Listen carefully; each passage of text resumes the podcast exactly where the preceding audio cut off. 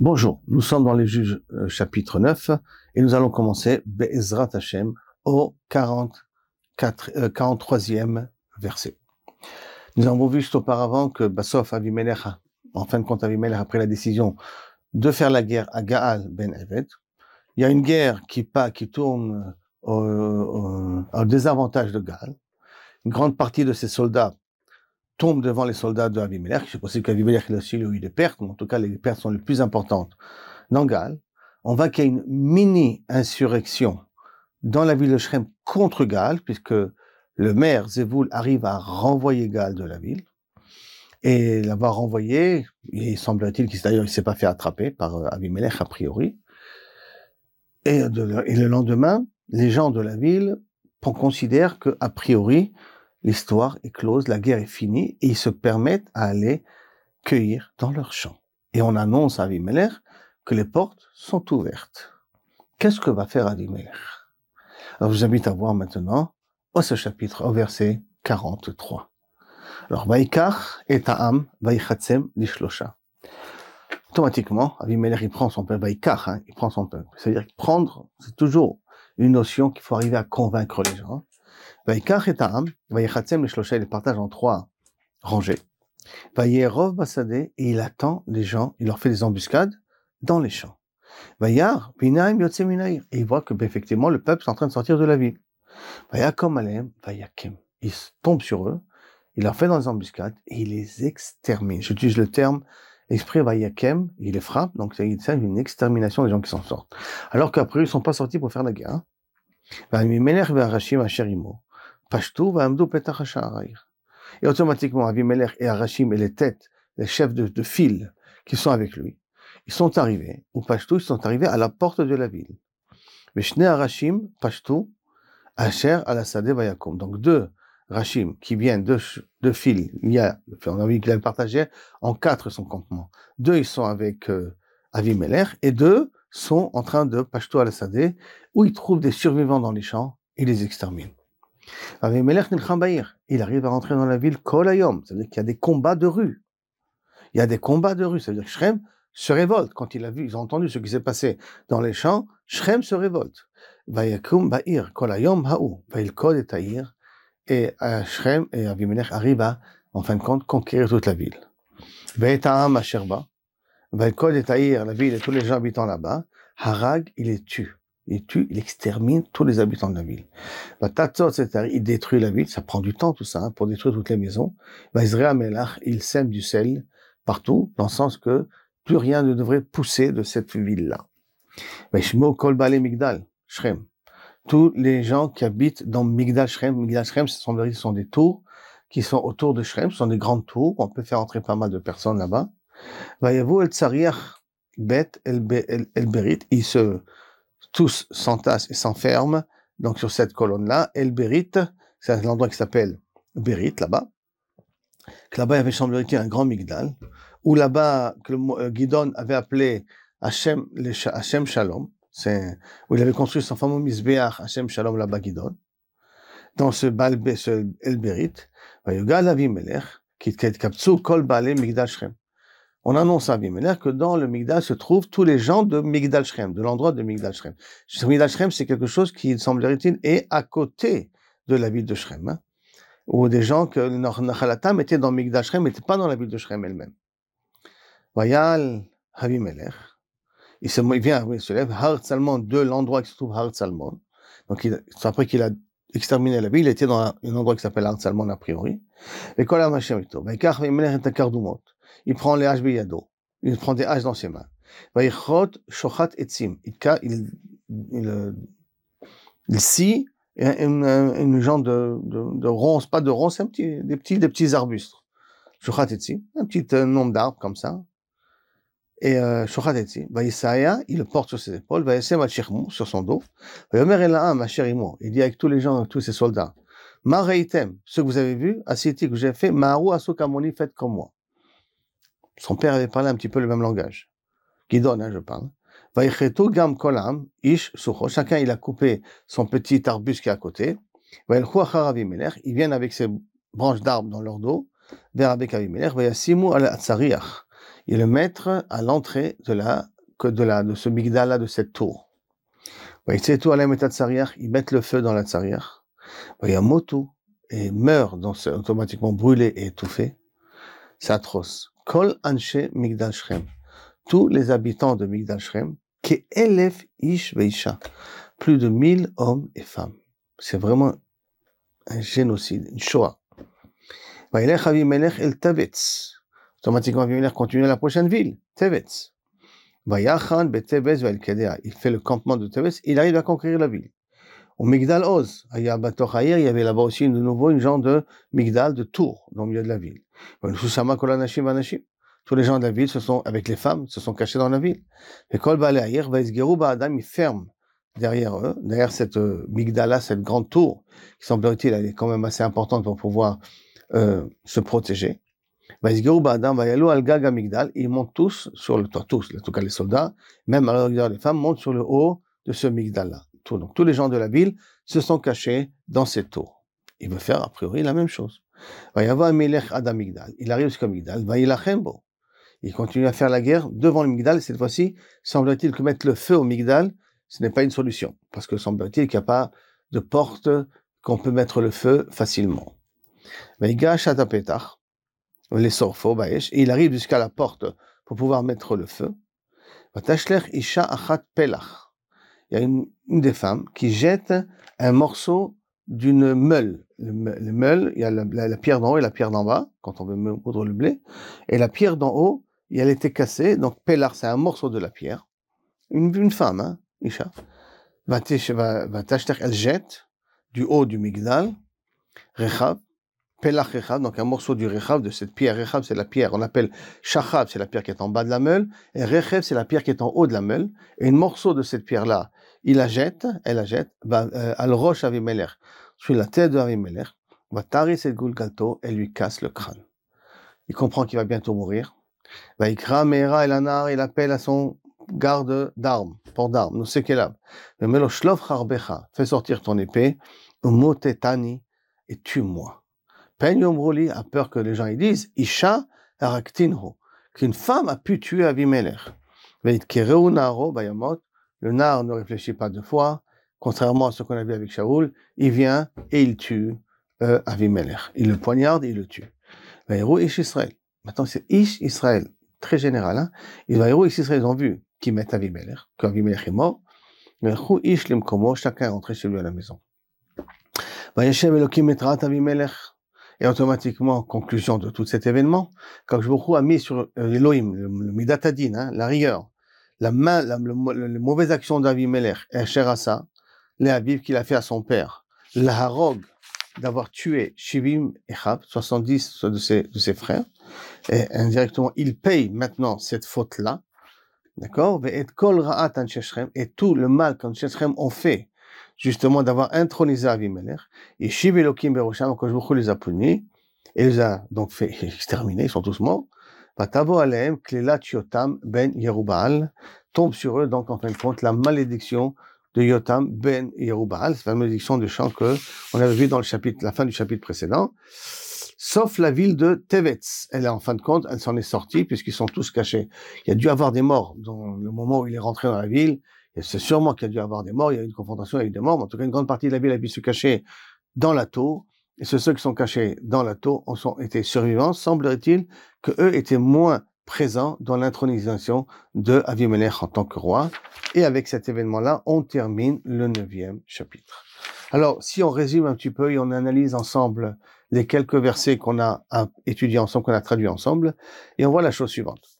Que, premièrement, euh, Avimelech, quand il vient pour conquérir Kaviachol, D'accord Cette, euh, Quand il vient pour après qu'il a pris, qu'il a conquis indirectement, euh, quand il vient pour conquérir la ville de Shrem, Avimelech, il est assez, assez euh, cruel. D'accord Premièrement, c'est un bon stratège. Il sait comment partager ses soldats. Une partie, il les laisse dans les champs, une partie, ils arrivent jusqu'à la ville. Mais quand il vient dans la ville, il détruit toute la ville. La vengeance d'Avimelech, elle fait mal. Comme je vous ai dit auparavant, que peut-être les soldats ont accepté d'aller avec Avimelech, ou parce qu'ils étaient d'accord sur ces projets, ou parce qu'ils avaient peur d'Avimelech. on voit que les ordres d'Avimelech sont assez durs pour son kavod. Il est prêt à exterminer toute la ville de Shrem. Alors que théoriquement, la ville de Shrem a renvoyé Gaal. Il aurait pu avoir une certaine indulgence. Il tue hommes, femmes et enfants. Comprenons de ce que ça veut dire. Maintenant, je peux dire que peut-être ça ressemble un petit peu à ce qu'a fait son père. On se rappelle que dans son père, dans la ville de Sukkot et la ville de Petzeel, il avait aussi réagi un petit peu méchamment, mais bon, il n'avait pas tout à fait été si méchant d'exterminer toute une ville quand même. D'accord? Il n'a pas véritablement exterminé toute une ville. Là, on voit qu'il extermine toute une ville pour son kavod à lui parce qu'ils se sont révoltés contre lui. Et en plus de ça, vengeance, il détruit la ville. Et il sème met du sel. C'est que il veut que ce soit un symbole pour tous les autres villes, pour ceux qui ont osé se révolter contre Avimelech. Bien entendu, ça fait sembler une tache d'huile, puisqu'ils s'aperçoivent qu'Avimelech est intransigeant. Donc la ville d'à côté, la plus proche, qu'on appelle Migdashrem, vont tout de suite se protéger en se mettant dans une tour. Il n'a pas froid aux yeux, il met le feu à la tour. Il aurait pu très bien faire un siège. Dans la tour, semblerait-il qu'ils n'ont pas beaucoup de quoi manger. Ils ont, ils doivent avoir, mais pas assez, puisque ça a été fait à la hâte, un petit peu cette euh, poursuite, là, se sauver dans, dans la tour, avec des femmes et des enfants. Il met le feu. Il leur dit comment faire, il met le feu. Je vous rappelle que Gidon avait dit aussi la même chose. vous allez faire comme moi je fais. Vous avez vu les torches que j'ai prises dans ma main, la cruche, le chauffard. Comme vous verrez casser la cruche et sonner le chauffard, vous ferez la même chose que moi. Et Abimelech dit exactement. Il fait des actes, pas il donne des ordres, il fait quelque chose, style, je suis avec vous, je participe avec vous, venez m'aider, on est ensemble pour pouvoir conquérir cette ville. Il met le feu à la tour. Mais le fait la tour, c'est vraiment pour avoir du chercher du kavod, aller très loin. C'est essayer de, au maximum, de, de, de, faire peur aux gens. Dieu nous en préserve. Mille personnes, hommes et femmes, sont brûlés vivants. Brûlés vivants. Les cris devaient être terribles. C'est pas si on s'imagine un petit peu entre juifs. Qu'est-ce qui se passe ici? D'accord? On a affaire à un juif et on a affaire à des juifs de, Migdal Shrem. Là sort peut-être le côté un petit peu négatif de Avimelech. On voit que c'est quelqu'un qui cherche son kavod, et c'est quelqu'un qui aime bien se venger, et sa vengeance, elle est cruelle. Et ça, ça ne peut pas venir de Guidon, parce que Guidon, c'était un homme qui était trop humble pour ça. Ça, ça doit venir, semblerait-il, du caractère de sa mère. Il aurait pu gérer ça. Il aurait pu contrôler ça, et au contraire, si Avimelech, il aurait décidé d'être euh, une personne beaucoup plus juste et ne pas prendre le pouvoir dans la manière dont il a pris, Am Israël aurait pu profiter de cet homme-là. C'est quelqu'un qui est très intelligent à priori au niveau de faire la guerre. C'est quelqu'un qui a un charisme, quelqu'un qui arrive à imposer à ses soldats de brûler des gens vivants. Comprenez son ordre. Qu'est-ce que ça veut dire? Et il se suffit pas de ça. Et il va essayer de conquérir la prochaine ville. maintenant, il veut commencer à imposer sa volonté par la force partout, mais imposer la volonté en exterminant tous les gens qui sont autour de la ville de Shrem. Et tout ça, ça prend un, un petit peu de temps, parce que avoir déjà détruit la ville de Shrem, ça prend du temps. Saler les rues de Shrem, ça prend du temps. Et pourtant, il, a fait ça. Il le fait ça. Arrivant devant la ville de, de Tabat, on voit que là-bas, dans la ville, il n'y a pas de guerre directe. Hein. Tout de suite, Migdal Oz, il y avait Migdal Oz il, il ne cherche pas trop le, conflit avec Avimelech parce qu'il commence vraiment à avoir peur de lui. Maintenant, arrivé dans la tour, Là, on voit qu'il a eu besoin de faire un petit peu la guerre contre ça. Avec, semblerait-il que du haut de la tour, on tire sur Avimelech. Donc, ça est marqué, bah, il a beau. Il y a un conflit dans le verset 52. Donc, il y a quand même une guerre qui se fait de haut de la tour, pas dans la ville elle-même, du haut de la tour. Maintenant, comment il a pu rentrer assez rapidement dans la ville Ce n'est pas marqué. Est-ce que les portes étaient ouvertes ou pas ouvertes Non plus, ce n'est pas marqué. Mais il comprend très bien que même s'ils ont ouvert les portes devant Avimelech, il n'y a aucune chance de pouvoir s'en sortir. Il est décidé à pouvoir faire une extermination de toute la région de la ville de Shrem. Donc il ne reste plus que la possibilité de se cacher hors de ce Migdal-là. Il a un besoin, il a une difficulté d'arriver jusqu'à l'entrée, mais il y arrive jusqu'à l'entrée de la porte et il veut faire exactement la même chose. Et là vient l'événement imprévu. Parce qu'il faut dire aussi, il faut réfléchir. On sait très bien que d'un haut d'un Migdal, on jette des projectiles. Donc Avimelech, il aurait dû s'attendre qu'il risque d'avoir sur sa tête quelques projectiles. Ça ne le dérange pas, il est sûr de son, de sa, stratégie, il est sûr de sa réussite. Par conséquent, lui, il vient, il se permet d'arriver jusqu'à très proche de la porte. Et voici, même une femme du haut prend l'initiative de faire la guerre à Abimelech. Ça veut dire que c'est la, dans, dans la tour, si on peut s'imaginer, c'est la panique totale. Tout le monde met la main à la pâte pour faire la guerre, pour faire tout cas pour se protéger. Parce qu'ils savent très bien qu'est-ce qu'Avimelech a fait dans la tour précédente. Donc on a intérêt à ne pas le laisser arriver près de la porte. Puisque dans la tour précédente, là-bas de Migdashrem, il a mis le feu à la tour, il y a de fortes chances qu'il va utiliser la même technique là maintenant. Donc il ne faut pas lui laisser la possibilité d'arriver jusqu'à l'entrée de la ville. Et tout le monde met à la, à la pâte, même les femmes. Même les femmes le font. Et vous voyez quand Akosh décide, c'est fini. À ce moment-là, la clala, elle arrive.